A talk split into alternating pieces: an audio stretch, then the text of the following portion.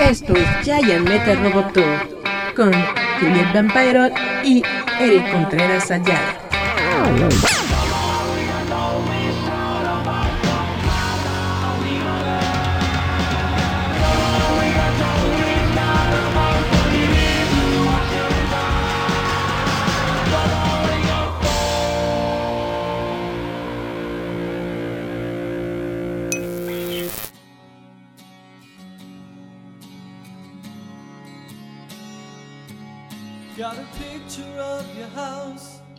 Hola chavitos, ¿cómo están? Yo soy Eric Contreras, esto es Giant Metal Roboto, espero que se le estén pasando chido. Y bueno, se supone que hoy tenemos una plática con Gerardo Valdés Uriza, el líder fantasma, pero me están avisando que llega por ahí de las 6.30 de la tarde, entonces vamos a comenzar, si les parece bien, vamos a iniciar primero con un poco de noticias ñoñas y ya después le damos a la entrevista, me intento conectar con el buen líder y hacemos su la plática con él si les parece bien a todos. Yo creo que de momento es lo que vamos a comenzar a hacer. Vamos a darle pues a las noticias ñoñas antes que nada. Resulta que eh, ustedes saben que Zack Snyder ahorita le está metiendo mucho hype a su película de la Liga de la Justicia, bueno, a su serie de televisión que está basada en la película que él había hecho de la Liga de la Justicia para la plataforma de HBO. Y bueno, Zack Snyder ha compartido una nueva mirada a Batman de Ben Affleck en las nuevas sesiones de la Liga de la Justicia. Marco Sáenz dice saludos, saludos, saludines. Eh, publicó una imagen en su cuenta de Vero ofreciendo a los fanáticos un vistazo de Ben Affleck disfrazado como la versión de Pesadilla, Nightmare de Batman con una gabardina como la que suena el paisaje de sueños distópicos de Batman contra Superman. La foto monocromática está tomada desde detrás del Caballero Oscuro, sin embargo la silueta indica que también está utilizando de nuevo sus goggles, sus goggles. Esta imagen la pueden ustedes checar en, internet, la vamos a poner aquí en, el, en, en la página como no, pero básicamente es más de lo mismo, o sea, es lo que ya lo que ya habíamos visto es Ben Affleck en el traje de, Nightmare. Ahora, ¿por qué es importante? Porque eh, Zack Snyder acaba de confirmar que esta es una escena nueva, es decir, una fotografía tomada de una de las nuevas escenas que se están tomando para la película. Ya saben que es interesante ya que se dice que la película incluye alrededor de 150 minutos de metraje no visto. 150 minutos de metraje no visto. Compuesto de unos 4 minutos, de 4 a 5 minutos de fotografía adicional. Es decir, que le llamaron a algunos actores, entre ellos Ben Affleck, para hacer nuevas escenas. Y de estas nuevas escenas son entre 4 y 5 minutos nuevos de material lo que vamos a ver en este corte de Zack Snyder de la Liga de la Justicia. Como todos ustedes saben, también va a aparecer Jared Leto como el Joker. Ya hay por ahí algunas imágenes que nos muestran eh, cómo se ve. Bueno, no exactamente a, Jared Leto, nos muestran como un teaser del Joker de Jared Leto que va a aparecer en Justice League. Pero si solamente son entre 4 y 5 minutos, va a ser un cameo chiquito y se, y se acabó. ¿no? Esto es todo lo que vamos a ver. Bueno, eh, durante una pista de comentarios en vivo para Batman contra Superman, lanzada el año pasado, Snyder confirmó que la secuencia de Nightmare, en la que Bruce Wayne sueña con un futuro infernal donde Superman se ha convertido en un sirviente de Apocalypse, tenía la intención de preparar el escenario para la Liga de la Justicia. Entonces vamos a ver su, su visión, ya se está acercando, ya se está acercando cada vez más. La el día en el que vamos a poder ver la versión del director de Zack Snyder de Justice League. Y bueno, ah, continuando con noticias de películas, resulta que Los Eternals de Marvel se filmó de una manera muy diferente. Dicen, la estrella de Eternals, Salma Hayek, ha explicado cómo la próxima película de la fase 4 de Marvel difiere de otras entradas del MCU. En una entrevista con Variety, Hayek, quien interpreta al poderoso Hayek, Hayek, Hayek, sí, en la película, habló sobre cómo el guion de Eternals cobró vida y cómo se distingue de otros títulos del MCU. En particular, destacó la cinematografía y el estilo de producción de la película, combinados con el uso de ubicaciones reales, como las razones principales por las que la película es diferente de sus predecesoras. Tiene un ADN completamente diferente de las otras, explicó Hayek. Está filmado de forma diferente Está en ubicaciones reales, se encontraron algunas locaciones locas que parecen extraterrestres. No sé si puedo hablar sobre lo que hacen con la cámara, pero no está hecho en su mayoría en postproducción. La cinematografía es increíble. Ok, no sé si la señora Salma Hayek ha visto otra película del MCU, pero no es la primera que utiliza escenografías reales. Eh, pero bueno, no, no me voy a poner a discutir con Salma Hayek. Anteriormente supimos que la directora de Eternals, Chloe filmó la película con el mismo equipo que usó para su película independiente Nomadland, porque, según los informes, quería mantener la historia firme y experimental a pesar de ser una historia grande, amplia y multimilenialista que aparentemente también venía empaquetado como el mejor tono que Kevin Feige de Marvel había escuchado. Según su informa, la película, más que ciencia ficción, sigue las hazañas de una raza alienígena inmortal creada por los celestiales, mientras se reúnen para proteger a la humanidad de sus contrapartes malvadas, los Deviants. Hayek, quien admite que habla muy poco Ah, que sabía muy poco sobre su personaje antes de aceptar el papel, interpreta una campeona centenaria que los humanos han confundido previamente con la deidad azteca Quetzalcoatl. Pues sí, yo no veo a Salma Hayek entrándole recio a los cómics. Eh, bueno, ya, no vamos a hablar mal de Salma Hayek. Chun chun chun, continuando con noticias del universo cinematográfico de Marvel, Tom Holland llama a Next a, la película, a la siguiente película de Spider-Man, la película de superhéroes independiente más ambiciosa jamás realizada. Órale. El actor Tom Holland dice que la tercera película de Spider-Man en el MCU, aún sin título, actualmente es la película de superhéroes independiente más ambiciosa jamás realizada, según una entrevista que tuvo con Variety. Puedo decir que es la película otra vez la, película de superhéroes independiente más ambiciosa jamás realizada. Lo dijo en el podcast de Variety Awards Circuit. Te sientas, lees el guion y ves lo que estás tratando de hacer y lo están logrando. Es realmente impresionante. Nunca había visto una película de superhéroes independiente como esta y yo soy, ya sabes, ese pequeño afortunado que resulta ser Spider-Man. Tenemos mucho más rodaje por hacer, comenzamos antes de Navidad y filmamos durante 7 semanas. Nos detuvimos para las vacaciones de Navidad y luego comenzamos de nuevo. Estoy tan emocionado como todos por verla y mucho más por ser parte.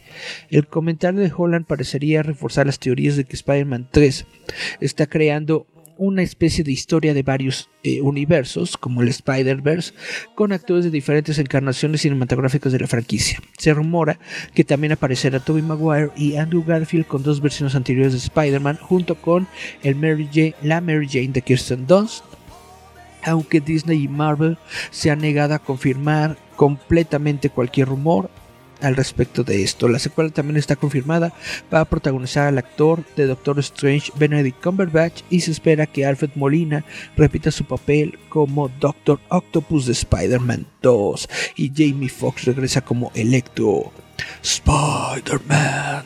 Si alguna vez escucharon el soundtrack de Amazing Spider-Man 2, a mí me gusta mucho la música de esas películas. Y bueno, Nada más como una pequeña nota curiosa, y justamente hablando sobre películas, es que Donald Trump renuncia al gremio de actores de pantallas después de que es expulsado. Ok, después de dejar la Casa Blanca como el primer presidente en perder su reelección en 40 años y enfrentar un proceso de juicio político en el Senado de Estados Unidos este mes, Donald Trump ahora se encuentra fuera del gremio de actores de la pantalla. En los 10 premios a la inauguración de Joe Biden en enero, el gremio SAG-AFTRA reveló que estaban haciendo movimientos para expulsarlo del cual él era parte debido a sus apariciones en televisión en programas como The Apprentice y Saturday Night Live. Enfrentando esta amenaza y famoso por ser el que dispara primero, Trump eligió renunciar al SAG. En una carta escribió, le escribo hoy en relación con la llamada audiencia del comité disciplinario destinado a revocar mi afiliación sindical. ¿A quién le importa? Si bien no estoy familiarizado con su trabajo, estoy muy orgulloso de mi trabajo en películas como Home Alone 2, Zoolander y Wall Street Money Never Sleeps, y programas de televisión que incluyen The French Prince of Bel Air, Saturday Night Live y por supuesto uno de los programas más exitosos de la historia de la televisión, El Aprendiz, por nombrar solo algunos. Continuó, lo que me llega a su flagrante intento de liberar la atención de los medios de comunicación para distraer la atención de su lamentable historial como sindicato. Su organización ha hecho poco por sus miembros y nada por mí, y no deseo estar asociado con su sindicato. Como tal, esta carta es para informarle de mi renuncia inmediata. No ha hecho nada eh, su sindicato no ha hecho nada por mí. Y en una declaración en respuesta a su carta, el sindicato simplemente escribió gracias. Lalo Moreno, hola, ¿cómo estás? ¿Cómo estás? ¿Qué hora es? Son las 6.20. Vamos a darle unos 10 minutitos más y vamos a comenzar a intentar contactar psíquicamente con el líder fantasma. Uh, vamos a sacar la Ouija. Uh, pero bueno, chun, chun, chun, chun, dice Lalo Moreno. Uy, oye, que hospitalizaron a Ricardo Silva, la voz del intro de Dragon Ball por COVID. Sí, hombre, nos acabamos de enterar de esta noticia. Ahorita se las comento con todo gusto. Ricardo Silva. Bueno, Universal hará un nuevo reboot de Godzilla, pero esta vez como un western de ciencia ficción porque no importa cuántas estacas pongas en su corazón, el Señor de los No Muertos, el Señor de los No Muertos siempre regresa.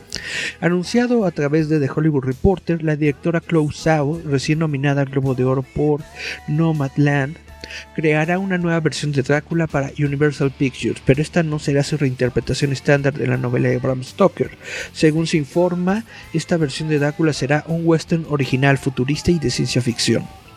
Drácula es una de las propiedades más importantes de Universal, la película original de Todd Browning, de Browning protagonizada por Bela Lugosi como el conde, lanzó toda la franquicia de Universal Monsters.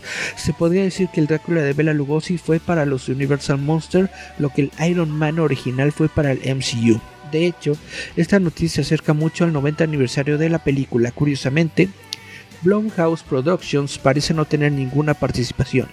Ellos estuvieron detrás del éxito de El hombre invisible en el año pasado, y están involucrados en los reinicios de El Hombre Lobo y Frankenstein. Como gran parte del otro trabajo de Sao, Drácula se centrará en temas sobre películas, sobre personas, perdón, que viven al margen de la sociedad. También dijo, siempre me han fascinado los vampiros y el concepto del otro que reencarna.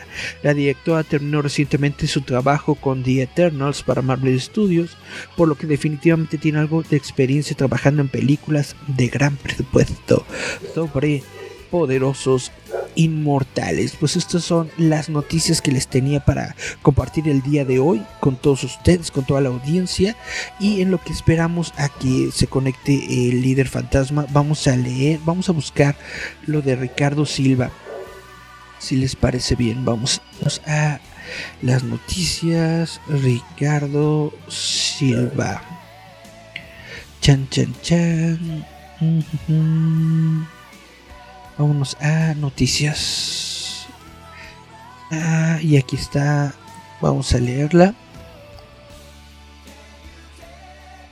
Dice, fue hospitalizado por COVID-19 Ricardo Silva, intérprete... Quítate. No doy mi consentimiento. Ok, ya. Intérprete de la canción de Dragon Ball Z. Y ese jueves se confirmó que Ricardo Silva, intérprete del tema de apertura de Dragon Ball Z, El cielo resplandece a mi alrededor, esa, se encuentra hospitalizado por COVID-19. El anuncio se dio a través de un comunicado desde la cuenta oficial de Twitter del actor de doblaje.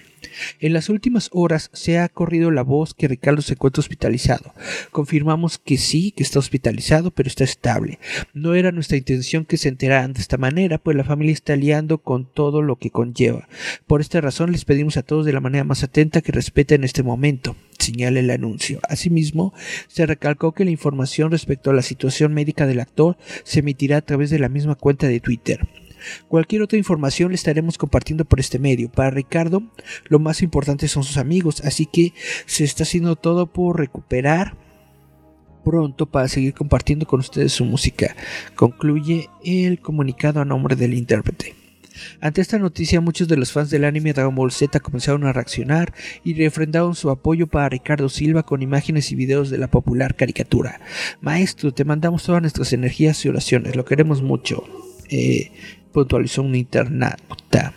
Ricardo, Ricardo Silva ha sido conocido a lo largo de su carrera por interpretar temas muy famosos de anime, entre los que se encuentran Shala, Shala de la serie Dragon Ball e Impacto Rojo de Digimon. Esa no me la sé. Además ha participado como actor de doblaje en una vasta cantidad de filmes reconocidos como Scary Movie 3, Los Ángeles de Charlie al Límite, Mi Simpatía, Matrix, Los Muppets y El Mago de Oz. Cabe mencionar que el gremio del doblaje se vio afectado en el último año con la pérdida de algunos colaboradores muy importantes. Apenas en diciembre de 2020 se había dado a conocer el deceso de César Arias, quien prestó su voz a la saga de las películas de Harry Potter y para animes como Naruto y los Caballeros del Zodiaco. En dicha ocasión, Eduardo Garza, actor de doblaje quien le da vida a Krillin en Dragon Ball y quien es el director de doblaje del, nuevo Dragon Ball, si no tengo entendido, dio a conocer la noticia por medio de su cuenta de Twitter y aprovechó para despedirse de su amigo. Asimismo, en marzo de 2020, Luis Alfonso Mendoza, la voz de Pátula, actor quien dio voz a Sheldon Cooper en la teoría del Big Bang o a Gohan en Dragon Ball Z, murió a los 55 años de edad. Al igual que con Arias, Eduardo Garza compartió la noticia a través de sus redes sociales expresando sus condolencias. Según las primeras versiones que se dieron, el actor murió en una balacera en la que además perdieron la vida su cuñado y su esposa Lourdes Adame. Los hechos habían ocurrido en la colonia Portadas en Ciudad de México. Estuvo bastante eso lo de Luis Alfonso Mendoza. Parece que fue una bronca por, por terrenos, literalmente, por el lugar en donde se encontraba su estudio de doblaje y bueno, es bastante, bastante lamentable. Esperemos que le vaya bien a Ricardo Silva, esperemos que se pueda recuperar y pues que, que todo salga bien, que su voz no se vea afectada. Dice Cari Santiago, hola, hola. Dice, ¿ves Flash? ¿Esperas algo de la temporada? Eh, Flash es una de mis series favoritas de televisión de todos los tiempos del mundo mundial. Desafortunadamente no he visto la última temporada. Em, le, he, perdido la pista, tengo que ser completamente honesto. A mí me gustan mucho las series del, del CW de de Warner, de DC Comics, pero no he visto la última temporada de Flash. El último que vi de ellos eh, fue el crossover de la crisis en las tierras infinitas y a partir de ahí no he visto las nuevas temporadas. Tengo que meterme a verlas porque seguramente están muy chidas. Lalo Moreno nos da manitas, supongo que es oración. Bueno, son las... Uy,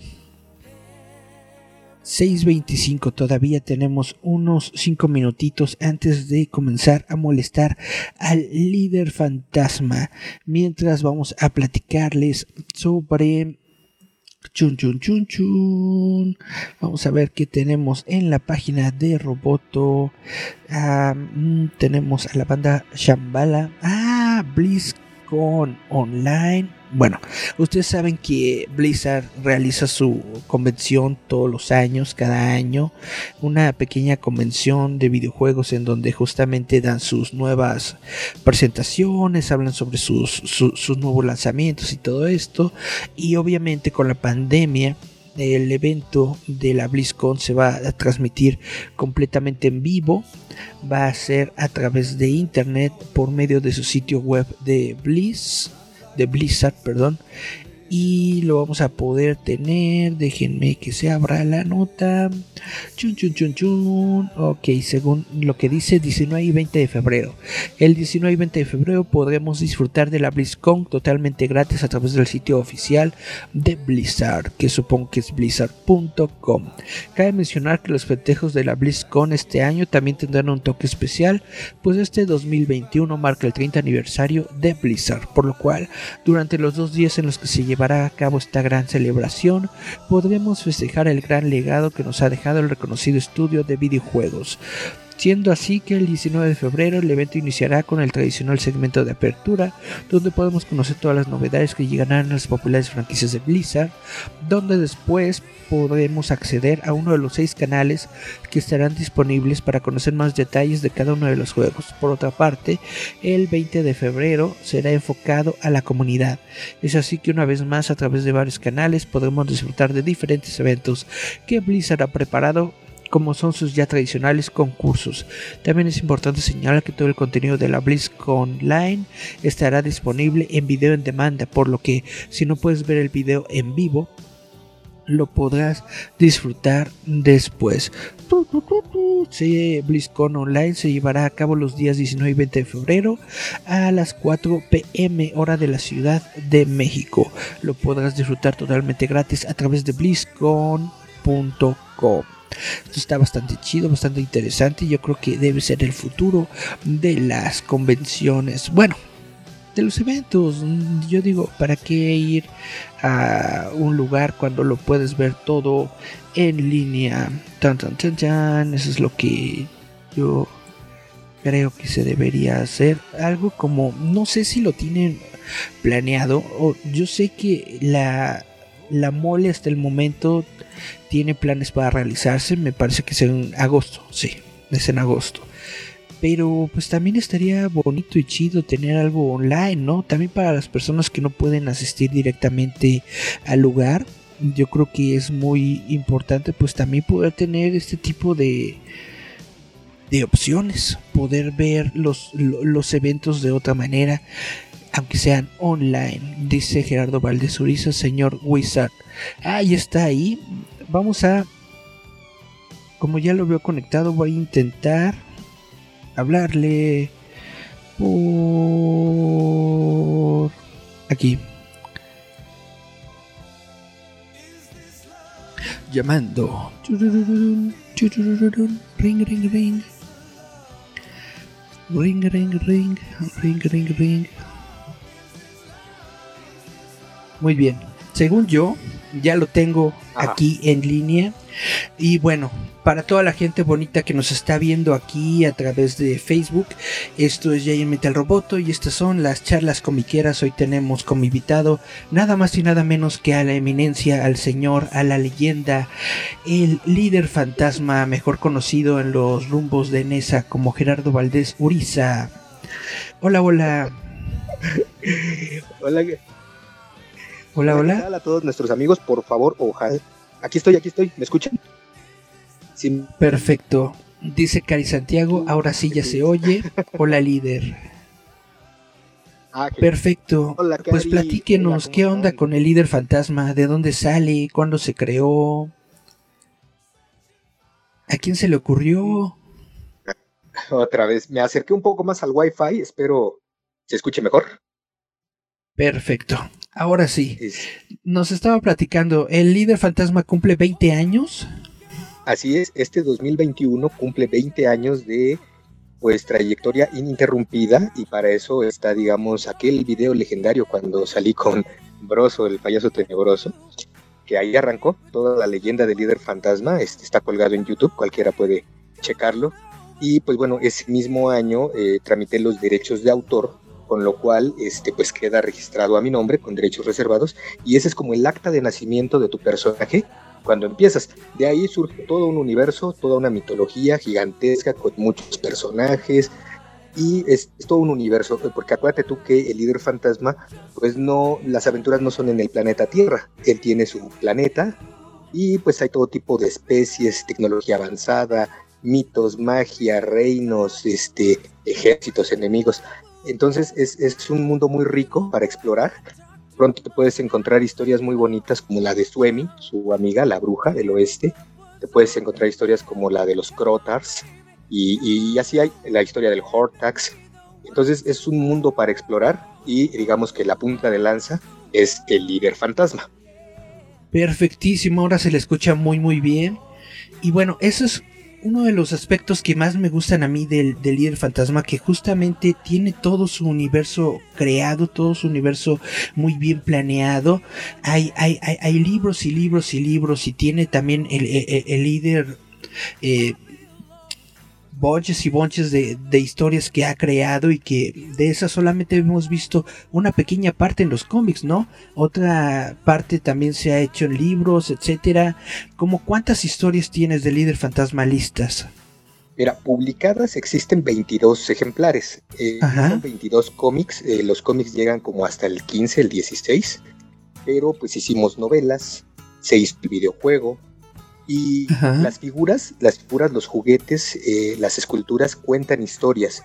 O sea, pronto creamos la historia de algún personaje de líder fantasma y en lugar de hacer, digamos, el cómic, el, el, cuadernillo, hacemos la escultura con su este, descripción y va contando porque es, es, una, una, es como entrar a un museo de historia natural y luego a uno de ciencias sociales porque te vas encontrando con las culturas, con las etnias, con las criaturas.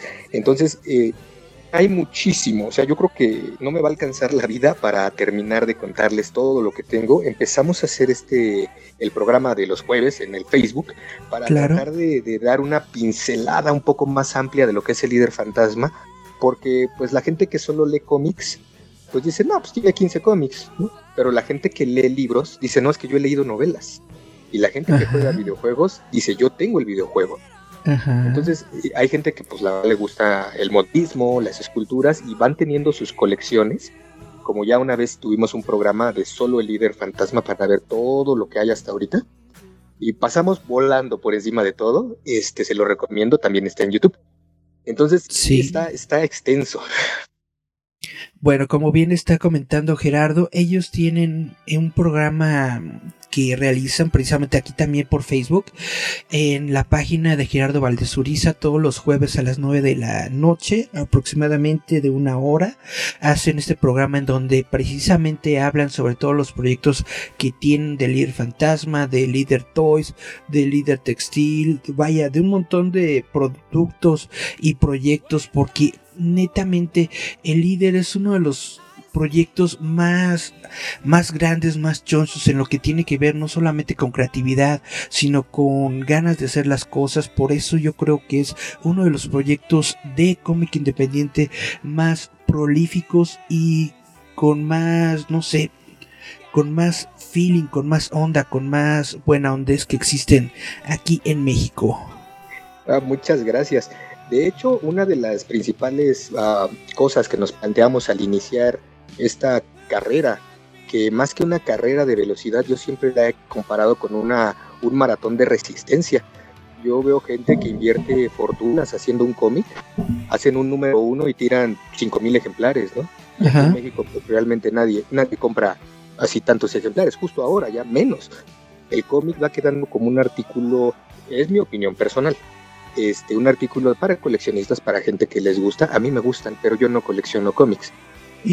Este, sí, se los juro, y debo ser muy honesto, porque eso es una de las cosas que prometimos en nuestro programa. Yo no colecciono cómics, tengo algunos que me encantan, ¿no? Este, son, eh, digamos, Alex Ross es una de mis influencias más grandes, o aquella colección de tradiciones y leyendas de la colonia, con las portadas de Crisbel y los, este, todo este arte tan bello de los años 60 en México era como tipo sepia, y, yo desde que era niño las leía, y de ahí dije, yo quiero hacer una mezcla entre este cyberpunk, esta cultura, acuérdate que yo, yo nací el 9 de febrero de 1979, y pues toda mi infancia, sí, toda mi infancia fue en los años 80, donde explotó toda la creatividad Robocop, Terminator, Depredadores, Aliens, toda la cultura popular que hoy día siguen habiendo segundas, terceras, cuartas, quintas partes, nace ahí. Entonces pues, yo decía, ¿cómo combinas una cosa con la otra y dices algo nuevo? Para empezar, no se puede decir algo nuevo, solamente puedes hacer lo que más te gusta. Y mientras más te guste, lo harás todo el tiempo. Y si eres sano y te responsabilizas, este, todo viene, todo viene cayendo en su lugar justo ahora. Pues este, al ratito les vamos a platicar que estamos en una situación de mucho riesgo, una situación muy dura porque tenemos familiares con el COVID-19 y yo me ofrecía a Entonces, este, toda la empresa tuvo que detenerse, pero sigue abierta la parte de ventas. O sea, ahorita no podemos hacer modelos específicos ni proyectos, pero este, pueden en, los programas, en los chats o, directamente en los, correos pueden pedir y este, les enviamos todo lo que, lo que existe en catálogo, porque aquí vamos a resistir, ese es el punto, resistir, porque nos gusta. De esto hace mucho tiempo nos dimos cuenta que no era un negocio muy rentable. O sea, tú haces un número uno y con las ventas del uno no puedes pagar el dos. Eso es cierto. Entonces, muchos de los cómics truenan en el uno. ¿no? Sí. Entonces, este, quedan en el limbo de un cómic. Uno, ahí conocimos en la feria del libro un chico que coleccionaba números uno. Nada más, o sea, iba, compraba el número uno de uno y su esperanza era que no volviera a este a funcionar para que su colección valiera. Entonces, pues nos compró el de líder, luego compró Urso y Dax y, pues como seguimos haciendo, pues ya no tienen mucho valor. Entonces, pero sí es triste y nosotros quisimos diversificar. Eh, Tú sabes que en México es muy difícil cualquier cosa, pero cuando Ajá. te gusta vas a estar ahí todo el tiempo. Y mucha gente que me decía, no, es que no tienes la calidad, es que tus cómics no es, sí, está bien, no se preocupen, a mí me gusta hacerlo. A mí, Y eso es lo que vale, ¿no? digamos, esa visión, ajá, tengo esa visión de que pues lo que hago lo tengo que vender. Y, Sí. este, y gracias a Dios, gracias a Dios y a la gente, porque tiene sus fans, o sea, tiene, hay gente que quiere cómics, quiere revistas, quiere este, los juguetes, la ropa, y bendito sea Dios, sigue avanzando underground, así muy por debajo, pero acuérdate tú que todo lo bueno se cocina a fuego lento. Lleva 20 años y todavía hay gente que apenas lo está conociendo. Y no importa, este, porque cuando lo conocen y les gusta, se quedan enganchados para siempre. Realmente es un proyecto que me, que me gusta mucho y, justamente por eso quiero darle yo un, un espacio en ese programa, porque realmente tenemos que, que apoyarlo, tenemos que apoyar el, el, buen cómic mexicano, tenemos que apoyar los proyectos creativos que se están desarrollando, realmente los invito, los conmino a visitar las redes sociales de Líder Fantasma, visitar las redes sociales de Gerardo Valdezuriza y a checar su programa de Facebook todos los jueves justamente para que ustedes puedan tener una visión más completa de lo que es su trabajo, de sus cómics, sus eh, esculturas, todo lo que hace, etcétera, etcétera, y para apoyarlo, porque es algo que necesita apoyo, vaya todo en la vida, todo proyecto creativo que se desarrolla, pues necesita apoyo, necesita una comunidad, necesita fans, y yo creo que eso es lo que está desarrollando el líder fantasma con estos programas de los jueves están desarrollando un sentido de comunidad muy estrecho, muy bonito, muy padre, que también hay que reconocerle y que justamente esta comunidad es la que ahorita está apoyando para darle difusión y pues para mantener el proyecto, ¿no? ¿Cómo ve usted? Exactamente, es justamente lo que dices. Es, es una comunidad. Yo cuando empecé el programa en mayo del año pasado, Ajá. mucha gente estaba transmitiendo, estaban haciendo este, sus, sus streamings, este, sus lives, y, y dijimos, mira, toda la gente lo está haciendo, deberíamos hacerlo por moda. No, ya íbamos, pero súper atrás, eso ya era, ya era antiguo, la transmisión de, de live este, en vivo, ¿no? Pero nosotros quisimos darle ese tono, ese matiz de programa, de, de entrevistas, de programa de, de ventas, de programa de... eh, todos los, los intros han sido diferentes, o sea, cinco minutos del programa, los primeros cinco minutos, tratamos de hacer efectos en vivo, cinematográficos, efectos ópticos, efectos de piso, me disfrazo a veces, este, todo en el afán de que, pues yo no sé, pero yo creo que yo nací para esto, porque te has preparado para toda tu vida y no sabes bien cómo para qué, y de pronto te pones frente a la cámara y no me para la boca. Nada más que no quiero que la gente se aburra. No quiero que la gente se aburra. Me han pedido que sea de dos horas el programa, pero la verdad sí se Yo- puede y se logró. sí, y, y créeme que se logró el de la tienda, pero fuimos pero la mocha porque la gente dice es que se va rapidísimo, es que de lo bueno poco. pero este, la verdad es que queremos que la gente pues tampoco se aburra, ¿no? Queremos que eh, se lo esperen porque otro de los preceptos que teníamos es vamos a hacer esto mientras dura la contingencia.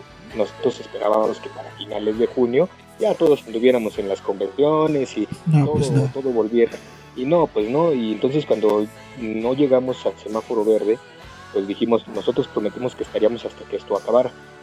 Y créeme que es cansado, cada jueves preparar algo es, es muy complejo. Hoy día yo quiero pedirle a mis amigos que nos están escuchando y viendo y este, ahorita pues no puedo ver lo que están diciendo, ahorita me dices más o menos qué, preguntan, pero este, quiero agradecerles que tienen mucha paciencia, porque como bien dices, somos una comunidad, a mí no me interesa tener un, auditorio de, miles de gentes, la verdad es que a mí me gusta. Pero si lo tiene.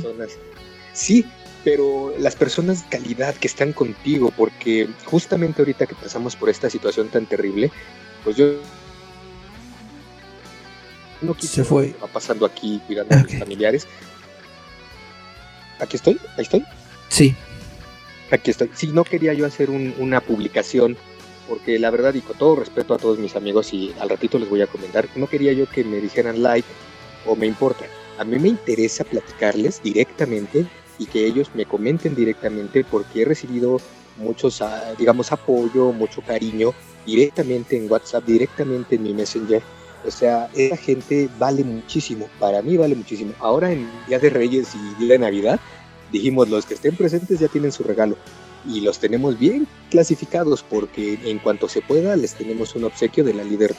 Para ese público fiel, para esos fans que han estado ahí, que no son fans míos, debo decirlo, son fans de Líder Fantasma y fans de claro. Este, para lo cual, pues, hagan cuenta que es como mi hijo y, es muy padre, me, hace sentir muy orgulloso que la gente lo quiera. Me gusta mucho la, producción que, que, manejas en tus programas. Lo he dicho varias veces. Yo netamente siento que, que, naciste para hacer televisión. Siento que naciste para hacer, este, no sé, un, comunicador, algo así, porque realmente me gusta mucho lo que haces. Me gustó mucho el episodio donde hablas sobre la historia del líder fantasma y pones como un pequeño teatro, ¿no? Un teatrito de, ah. de luz con todos esos eh, dibujos que, hiciste sobre la historia del mundo del líder fantasma, porque hay que decir que justamente estabas hablando de Alex Ross y de estos cómics eh, de, de, antaño, y es justamente una de las características del cómic del líder fantasma, que no está hecho de, de forma tradicional, es decir, de que lo, cada cuadro el cómic de Líder Fantasma es como una pintura. Están hechos con, con acrílicos, con acuarelas, una onda así. Realmente tiene mucho feeling artístico todo lo que haces. Tanto las figuras, tanto los cintos, todo lo que le estás metiendo a Líder Fantasma siempre ha tenido ese feeling artístico, pero ahora con las transmisiones en vivo yo creo que realmente lo estás impulsando por mil. Me gusta mucho lo que haces, me gusta mucho lo que estás realizando y realmente les recomiendo que lo sigan. Muchísimas gracias. Antes que nada debo decir que aunque Alex Ross, Grisbel y, este Vicente Segreyes se los recomiendo mucho, es un pintor, no sé si viva todavía, español de Barcelona, Vicente Segreyes, él pinta al óleo. Él es el eh, pues autor de un personaje que se llama El Mercenario. Wow extraña aquí en la Tierra, pero como en una tierra de fantasía. Eh, algo así como entre El Señor de los Anillos, pero mucho mejor. Perdón a los fans de El Señor de los Anillos, pero a mí me, impresionó mucho el arte de estas personas y yo estoy a años luz de alcanzarlos. Me falta muchísimo, debo ser honesto. Mis pinturas yo creo que tienen corazón. Mm, a mí me gustan, dejo mucho de mí en lo que voy haciendo, porque mucha gente me dice, bueno, ¿y la distribución? No, pues donde quieras te lo podemos enviar. Y si quieres el número uno, te lo puedo volver a imprimir. Porque esa es una ventaja de algo que puedes de pronto tener. Salió el líder fantasma en tiraje de mil números, se agotó. El 5.1, te acordarás allá por el año claro. se agotó. Pero este, no quisimos volverlo a sacar porque pensamos que fue un elemento de colección. Porque uh. la bendita fortuna de que en el momento que lo lanzamos salió en televisión, en Canal 11. Entonces, pues estuvimos en un evento y como si lo hubiéramos planeado o hubiéramos pagado un comercial televisivo, pudimos vender todo el cómic. Pero tú sabes que la gente este, se engancha con otras cosas. El manga en ese momento estaba durísimo. Inclusive aprovecho también para comentarles que el líder fantasma también está en manga. O sea, hemos explorado Así es. Eh, hemos explorado muchos estilos hemos hecho fotocómic, que también fue una de las cosas que, despegó al líder fantasma del cómic mexicano independiente, porque eh, no, no parecía nada que hubieras visto, o sea, no era nada nuevo.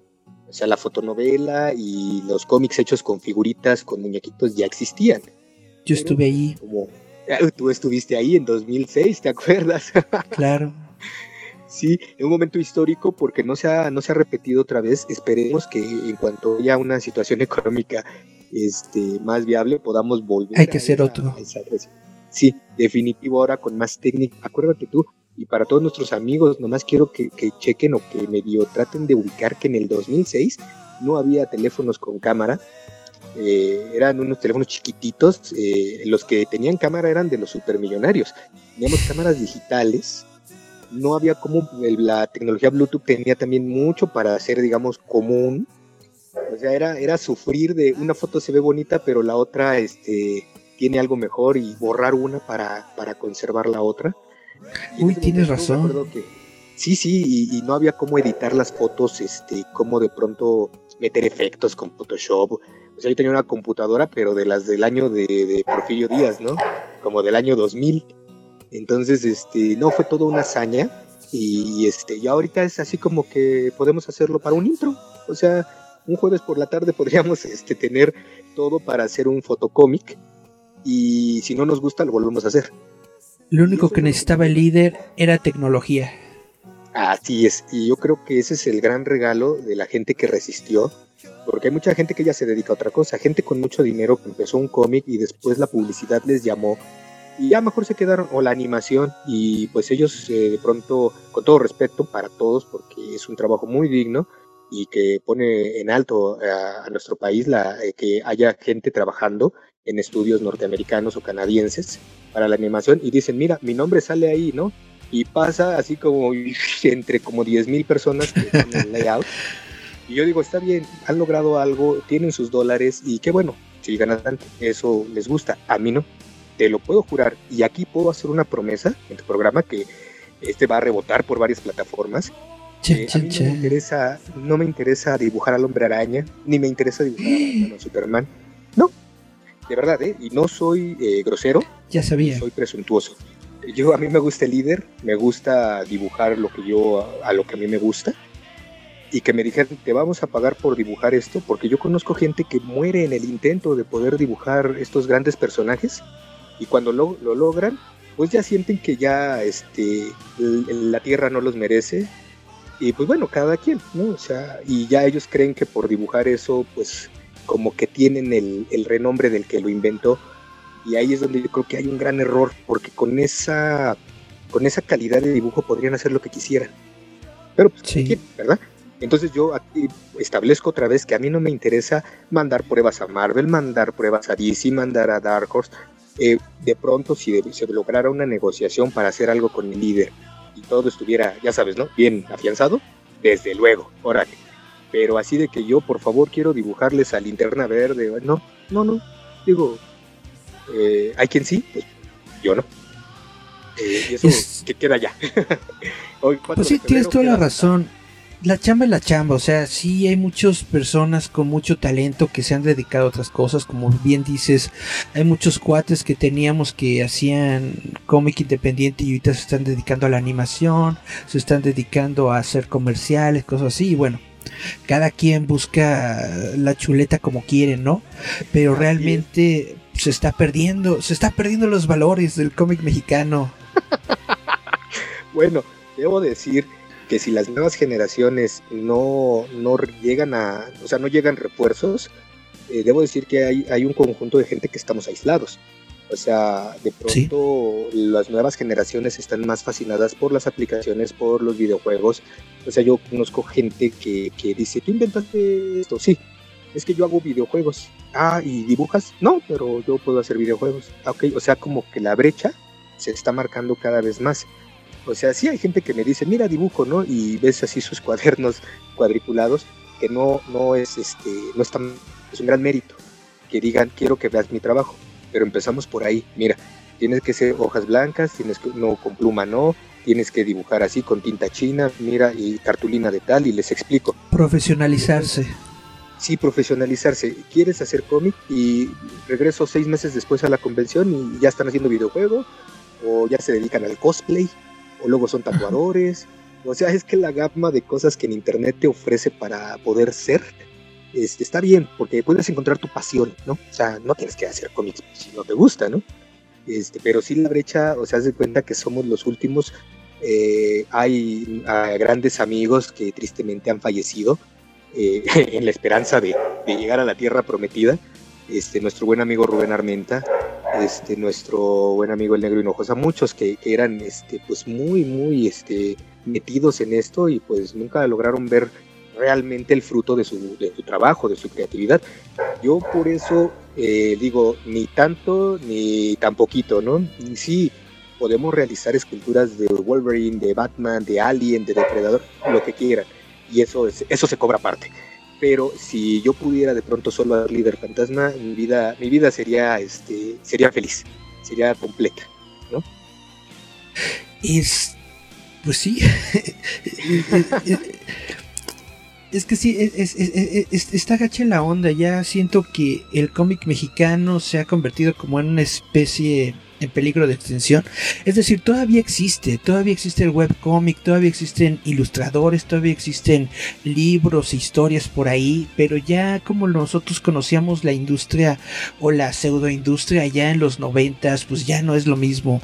Ya no vemos eh, pasillos llenos de cómics de superhéroes en las convenciones y cosas así. Es que son otros tiempos. sí, son otros tiempos.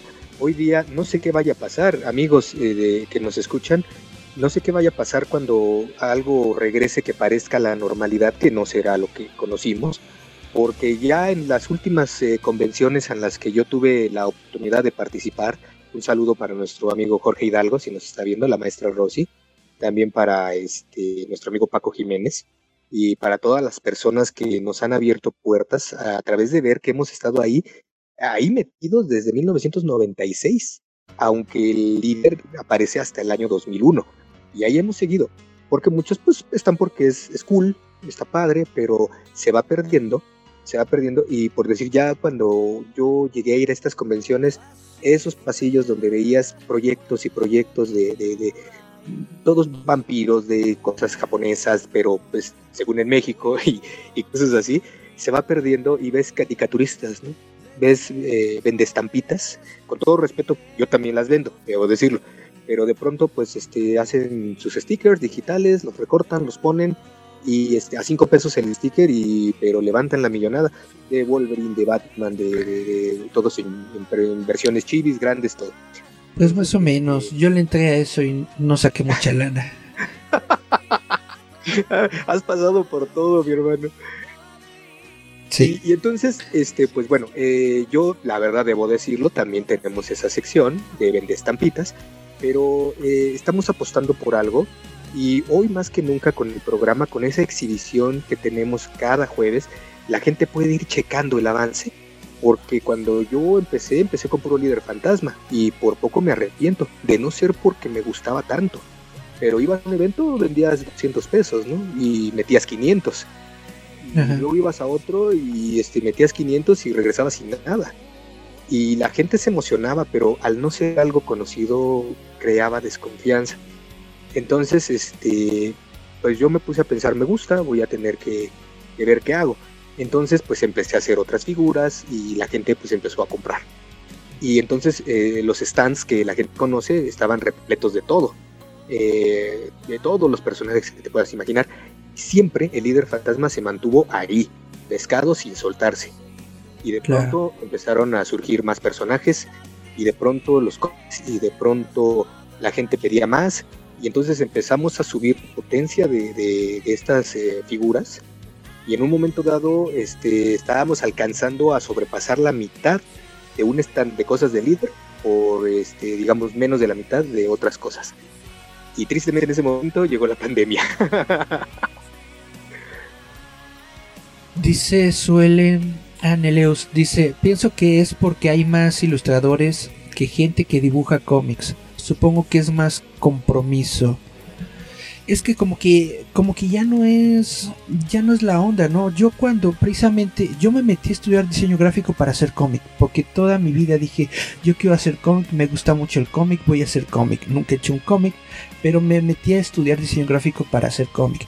Y ahora las nuevas generaciones es lo mismo, se meten a, a dibujar y hacer todo esto, pero no con la finalidad de hacer cómic, sino simplemente como ser figuras de la ilustración, no sé. Sí, eh, como bien nos comentaba nuestro amigo, saludote. Este, en efecto, eh, uno de nuestros amigos en las ferias del libro nos lo comentó. Tú, dibujantes, levanten la mano un auditorio completo. Aunque dibujen raro, ¿no? Pero es su estilo. Dibujantes hay muchísimos. Levantas una piedra y salen cinco corriendo, ¿no? Pero creativos, creativos, escritores, no. Creativos hay muy pocos. Y yo me sorprendí cuando, cuando yo pensé que todos inventaban historias, ¿no? Inclusive yo mismo me topé cuando me di cuenta que tú realmente no inventas nada, lo único que haces es componer sobre todas las cosas que te gustan. Y eso duele a veces porque la gente cree que inventa cosas, dice, no, no, yo inventé tal personaje. Y no es así.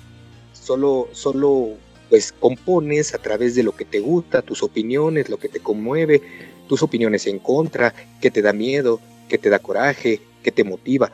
Entonces, este, escritores hay muy pocos. Gente que quiera crear, hay muy poca, mucha gente que pronto dice, este, mi cómics es aquí en, Nueva York, ¿no? Y así como que otro en Nueva York.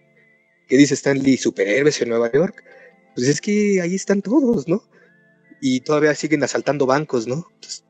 Con seres tan superpoderosos, bueno, pues genial, ¿no? O mi cómic es en Ciudad de México, pero del futuro, ¿no? Bueno, los escenarios pueden ser cualquiera.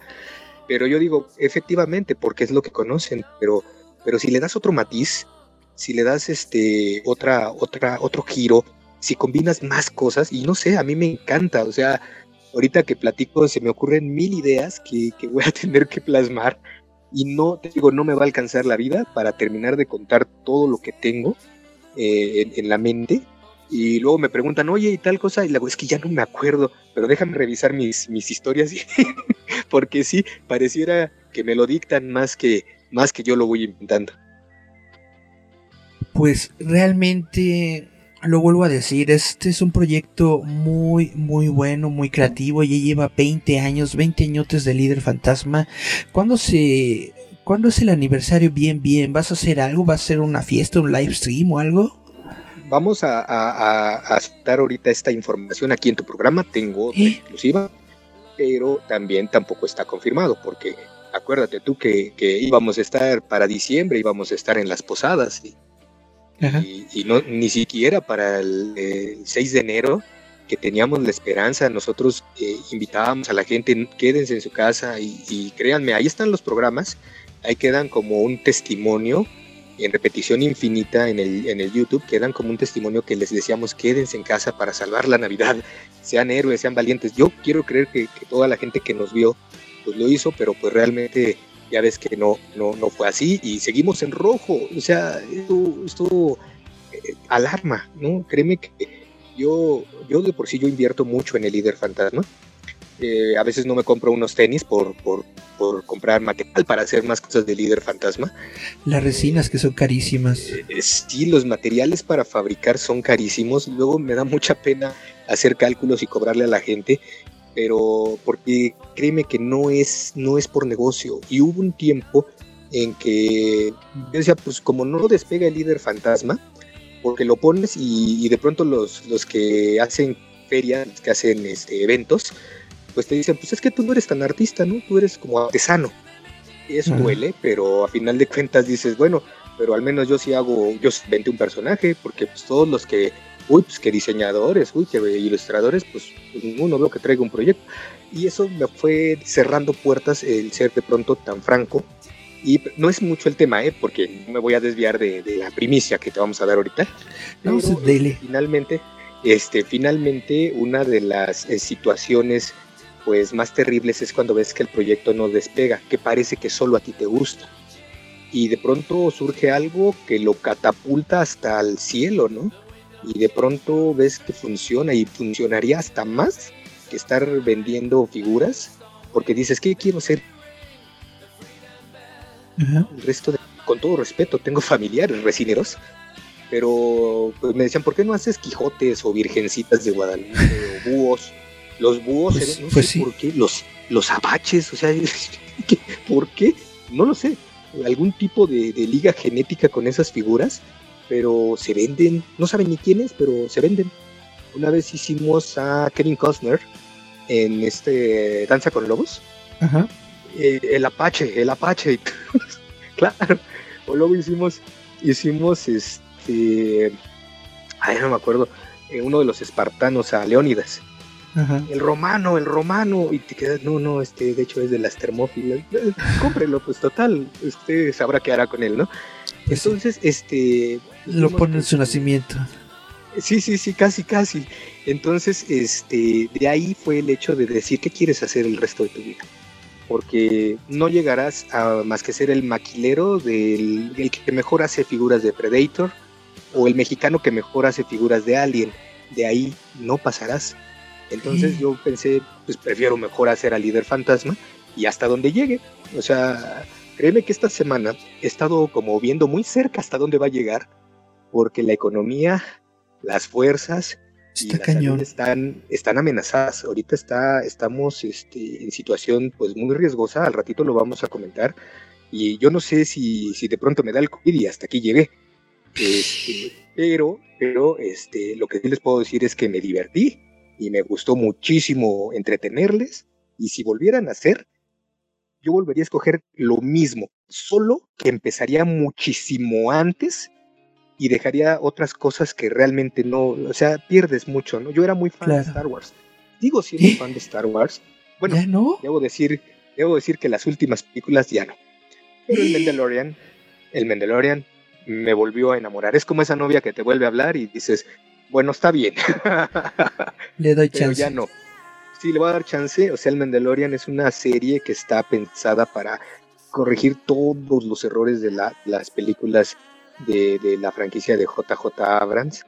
Yo, la verdad, respeto cada quien. Las generaciones dicen que se entretuvieron, que son muy buenas. Bueno, pues adelante, cada quien, ¿no? A mí Yo, del regreso del Jedi, se acaba todo. Y después, cuando ves que el Mandalorian son cinco años después, dices, continuamos. Y entonces, este, esa es, esa es, una de las, de las situaciones con Star Wars, pero yo me dediqué mucho tiempo a estar haciendo cosas de la Guerra de las Galaxias y disfraces y naves y juguetes y muchas cosas así, pero aunque me gusta mucho, no es, no es lo mío. Y, y este, y entonces también este, lo dejamos de lado. Entonces aquí está la primicia del aniversario de Líder Fantasma, amigos, eh, tomen lápiz y papel, el 25 de septiembre de este año 2021 se cumplen 20 años de la franquicia de George Graham, el líder fantasma. Habíamos pensado hacer un evento tipo convención con todos nuestros amigos dibujantes que quedan. Todavía hay mucha gente que por hobby eh, continúa haciendo sus, proyectos, sus cómics, sus, novelas y queríamos invitarlos a todos. Hicimos uno muy parecido allá por el año 2019 eh, por el Metro Eugenia. Hicimos para lanzar una, una, revista este, de un personaje que supuestamente tenía 30 años, pero pues muchos me preguntaban, pero pues yo no me acuerdo de él.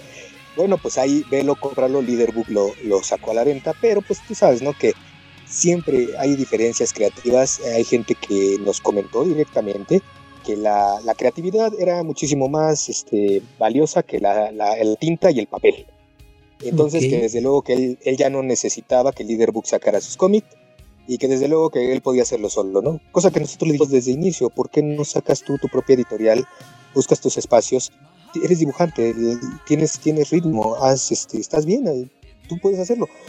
Eh, bueno, eh, le dimos todos nuestros contactos, salió en televisión, eh, ahí estuvo, en YouTube, bueno, todo está ahí, ya sabes que todo se queda ahí, para bien o para mal. entonces, bueno, hicimos algo así y este pues eh, metimos tú sabrás este hubo mucha gente que no nos cobró estaba Hannibal Brown este este actor veterano este queridísimo Citripio. de Citripio y, y este Boba Fett y este otros personajes de Transformers y otras cosas no entonces estuvieron ahí eh, señor Z el conde decapitado. Entonces queríamos hacer como la misma receta hoy hacemos un evento traemos a nuestros amigos hacemos una fiesta y hacemos un ciclo de conferencias, todos aquí juntitos, porque era eh, ahí en la, en la Narvarte, me parece, pero la escuela era muy chiquitita, entonces estábamos todos apretaditos como una cajetilla de cigarros, pero estábamos felices, éramos felices y ni siquiera lo sabíamos. Entonces, este, hoy día eso no se puede. Hoy día eso sería impensable, ¿no? Entonces yo eh, empecé con los proyectos y los planes para ese festejo hace, hace casi eh, un año y cacho. Ya tenemos menos de un año para llegar a la fecha y ahorita pues no sabemos qué vaya a pasar. A lo mejor seguimos en rojo, y entonces ahora sí estamos amolados, ¿no? Hay muchos proyectos, hay muchas convenciones que ya se les queman las habas, ya están listos, ya te hacen preventa de boletos, ya te dicen ellos, ¿no? Sí, sí, ya tal día. Bueno, esperemos que sí, de verdad que sí, pero pues nada está dicho y entonces el primer plan factible que tenemos llegó a mí como una pintura. Yo lo vi en su totalidad. Ajá. Muchos ajustes, muchas correcciones, porque nosotros tenemos la tienda líder Toy en Ciudad Neza. Entonces, una de las ideas básicas será montar una exposición durante una semana. Estaría pues, La gente, la gente asistiera durante la semana previa, me parece que el 25 va a ser sábado. Ese día pues haremos un pastel y, todo, todo, todas las, este, todos los días haremos transmisiones en vivo ese, es nuestro plan. A lo mejor el COVID se filtra por el celular y este ya tampoco se puede, ¿no? Pero eh, nuestro primer plan es ese, ¿no? Hacer este, una exhibición como aquel programa que comentabas, donde se cuenta toda la historia del líder fantasma. Debo decir que la magia de las cámaras puede hacer que cosas de cartón parezcan roca sólida y cosas de, este, de aluminio parezcan eh, forjas de metal impresionantes, pero fue hecho con alfileres porque nuestro programa pues lo subsidiamos nosotros y a veces es más por inventiva, por creatividad que por dinero. O sea, no le puedes invertir porque pues nadie te paga. Pero está muy, muy padre. Entonces, Me gusta este, mucho. Queremos, queremos hacer una exposición y expoventa, ¿no? O sea, de pronto si algo te gustó, pues puedes llevártelo a tu casa. Y aparte, pues, este, si apartas con tiempo, pues tendrías tu bolsa de regalos para cuando llegues al festejo del líder fantasma. O sea, tú llegas ya te llevas, este, pues yo creo que una figura o el videojuego o este, no sé, ahí, ahí sí estamos viendo. Eh, los que ya hicieron, los que estuvieron con nosotros en los programas de Navidad y Reyes, pues ya tienen dos regalos. Y si vas al festejo de líder, pues ya tendrías tres regalos. O sea, vas y puedes ir sin dinero y ya regresas con, con algo. Entonces, esa es la idea. Pero seguimos viendo. A lo mejor dicen, no, es que está más duro ahora ya estamos en rojo, pero este, pero rojo, este, alerta máxima, ¿no? Entonces, pues no podemos ahorita decir sí vamos a hacer tal cosa. Ese es el plan, ese es el plan y volvemos, moriremos en la línea del deber por, llevar adelante esta situación, porque pues nos gusta y realmente así como que pues yo no, no, no, me gusta hacer el festejo, no me gustan las fiestas, pero creo que lo merece el personaje, porque mucha gente puede, puede ver, ¿no? El año 2000 está el video de Broso, y el 2002 esto, y el 2003 esto, y cada año consecutivamente puedes encontrar que el líder fantasma estuvo ahí. En las ferias del libro desde el 2010 hasta la última que asistimos en 2019, el 20 no hubo, y nosotros hicimos programas y hicimos nosotros la feria del libro virtual, una semana de transmisiones, montamos el stand en una parte de la, de la, de la empresa y allí estábamos platicando con la gente como si estuviéramos en el stand, respetando las mismas uh, dimensiones, un metro por dos y ni uno más. Oiga, y, y, algo virtual, ¿qué tal si armamos la, la LeaderCon? Pues eso sería sensacional. O sea, nosotros le pedimos a, a todos los cuates que hagan videos o algo que platiquen sobre el líder, que hagan fanart, es decir, se pueden hacer un montón de cosas. Pues este, nosotros abiertos, porque ahora parece ser, eh, yo me acuerdo haber estado en No es una con, eh, ¿te acuerdas? Pero allá por el año 2014, y estuvimos en la No es una con virtual, eh, ahora en... Híjole, pues... El año pasado. El año pasado. Entonces, desde luego que sí, eh, sería padrísimo que pudiéramos hacer este pues transmisiones en vivo, eh, tener videos, gente, eh, gente que conoce al líder desde hace 20 años. hay mucha gente que he perdido un poco la pista de ellos. Nos volvemos a ver y líder fantasma. Y yo, ay, qué bueno que se acuerda. Y este, entonces podemos hacer algo. Yo tengo una cantidad impresionante de fanarts que dibujantes pues muy muy talentosos, profesionales me han hecho y gente también muy tierna, muy linda, que, este, dibuja más o menos, pero que me los han obsequiado. Tengo una colección bárbara, yo creo que son como 200 dibujos diferentes y podríamos también de pronto eh, pues pasarlos, buscar a la gente que los hizo y este sí, o sea, es que podemos hacer muchísimas cosas. realmente se puede armar algo muy chido para el aniversario, para que sea el gran aniversario del líder fantasma. Así es, así es. Ahora, el, eh, pues te digo que nos agarramos una semana, estaría padre para espaciar y si es posible que gente quiera visitar, pues este, adelante, ahí va a estar la tienda física.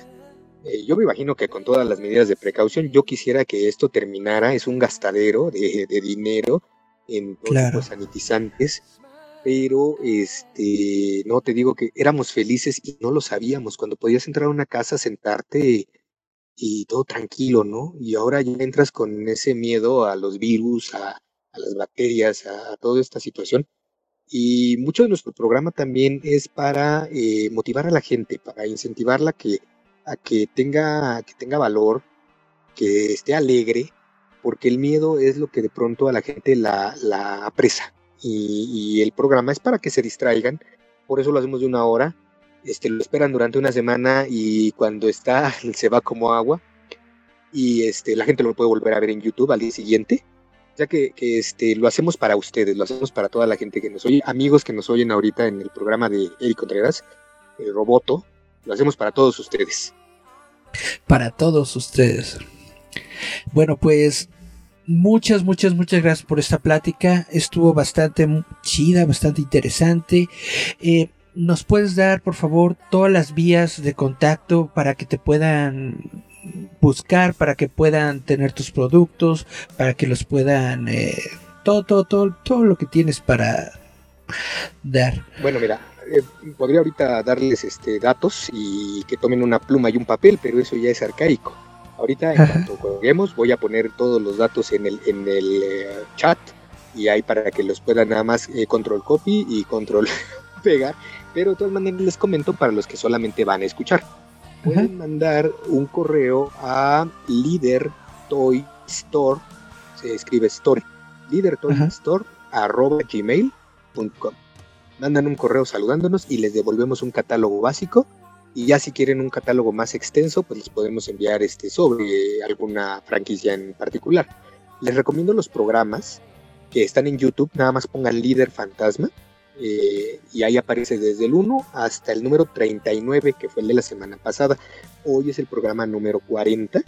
40. 40 semanas. No, no, nada que ver con el, el roboto que lleva como 300 o cuántos lleva. No, llevamos 220, algo así. Y de dos horas, imagínate. Más o menos, una hora y cachito. Ajá, y entonces ya hoy es la transmisión a las 9 de la noche la transmisión número 40. Eh, tuvimos que hacer ajustes porque no, este, pues no estoy ahorita en las instalaciones del oriente, estoy en el oeste. Y pues este, me, pude aislar en, en, una antigua habitación que yo tenía y pues eh, con algunos recuerdos y algunas eh, cositas que tenía yo de líder fantasma armamos un escenario para que no se pierda esta bonita tradición y para que a todos los amigos que no les puedo contestar un mensaje de, estamos contigo, que se mejoren tus familiares, no, no puedo contestarles porque ahorita eh, pedí un relevo así muy rápido para esta entrevista.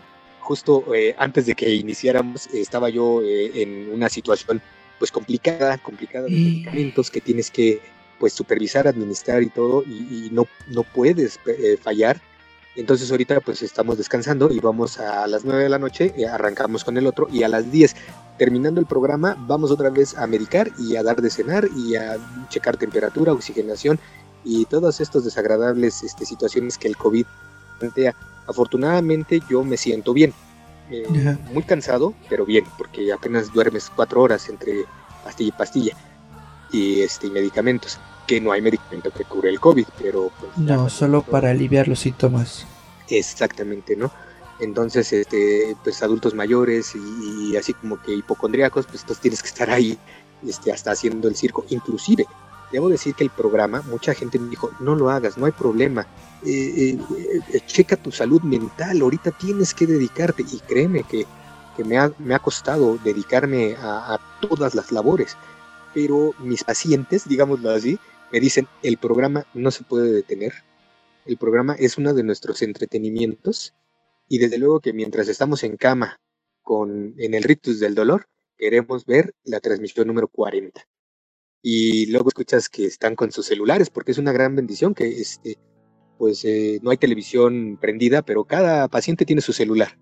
Claro. Escuchan música, escuchan eh, cosas de la iglesia, escuchan cosas del Discovery Channel, y de pronto escuchas por ahí al líder fantasma a las 2 de la tarde, ¿no? Ay, lo buscaron en YouTube. Entonces, este, precisamente, y para ellos también estamos haciendo el programa, porque es parte de su entretenimiento, parte de esa salud para ellos, porque el entretenimiento, la distracción, la diversión también es medicina. Entonces, este, precisamente ahorita ya nos vamos a preparar, eh, terminando aquí, para el que sigue. Y, y, entonces, este, amigos, les dejo mis redes sociales.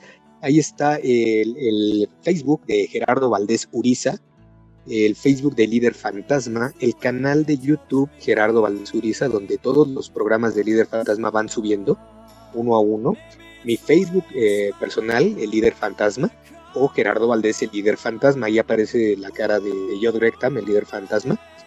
Entonces, este, también para de pronto un correo que pidan alguna cotización, algo más grande, está el de Valuris, con B chica y Z, valuris, arroba hotmail.com.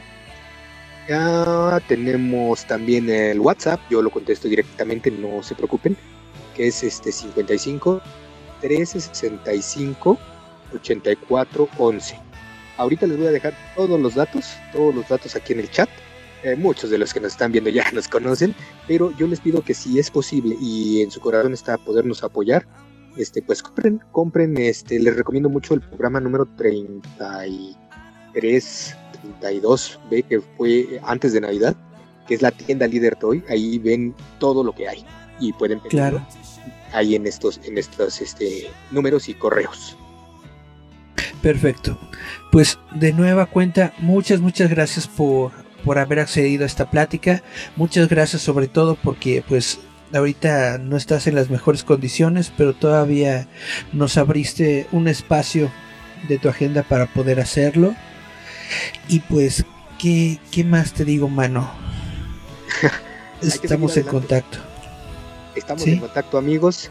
Eric, muchas gracias. Créeme que como tú bien lo dijiste hace rato, la tecnología le, es el gran aliado del líder fantasma, no solo en el cómic, sino también en la vida real, porque créeme que sin esta apertura del Internet, mi cómic no se vendería en España, mi cómic no se vendería en Estados Unidos, el cómic de líder fantasma no hubiera llegado a otras latitudes como Japón.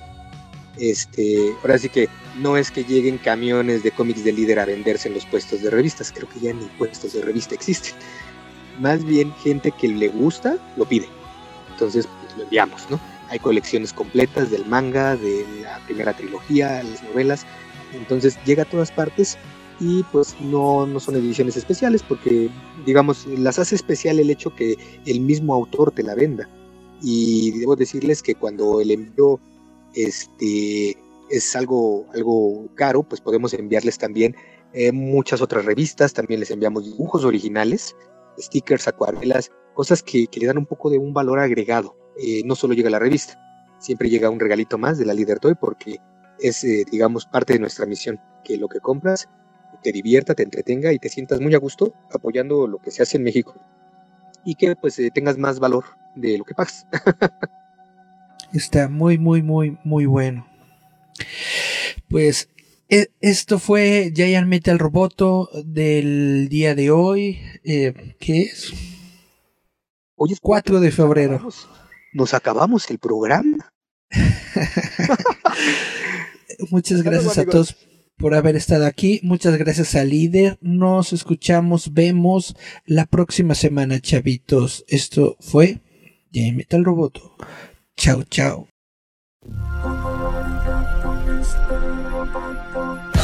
Esto es Yaya Metal Roboto.